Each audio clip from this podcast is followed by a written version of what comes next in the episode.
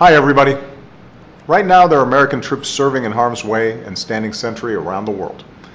They're veterans who've served honorably in times of war and peace, and often came home bearing the invisible and visible wounds of war. They may not speak the loudest about their patriotism, they let their actions do that. And the right time to think of these men and women and thank them for their service and sacrifice is every day of the year. Memorial Day, which we'll observe Monday, is different. It's the day we remember those who never made it home, those who never had the chance to take off the uniform and be honored as a veteran.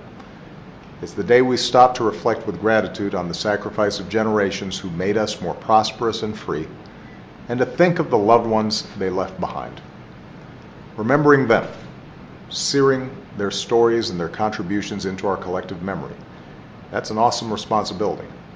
It's one that all of us share as citizens. As Commander in Chief, I have no more solemn obligation than leading our men and women in uniform, making sure they have what they need to succeed, making sure we only send them into harm's way when it's absolutely necessary. And if they make the ultimate sacrifice, if they give their very lives, we have to do more than honor their memory. We have to be there for their families.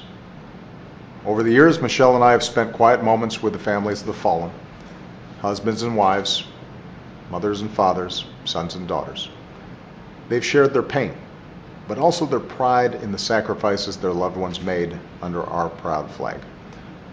It's up to the rest of us to live our lives in a way that's worthy of these sacrifices.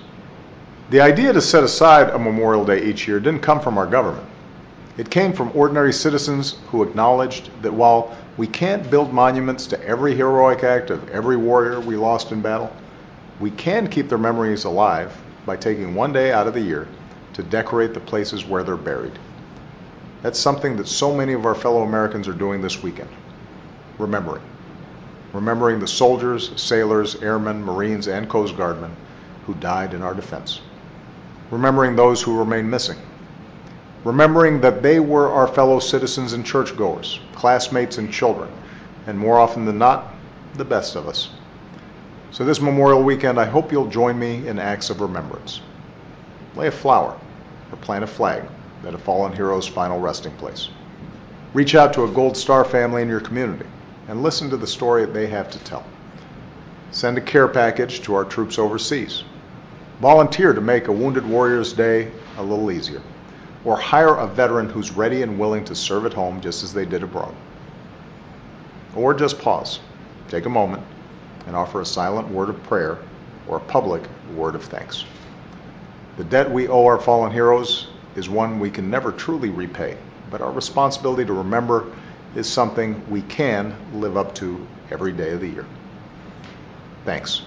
May God watch over our fallen heroes and their families, and may God continue to bless the United States of America.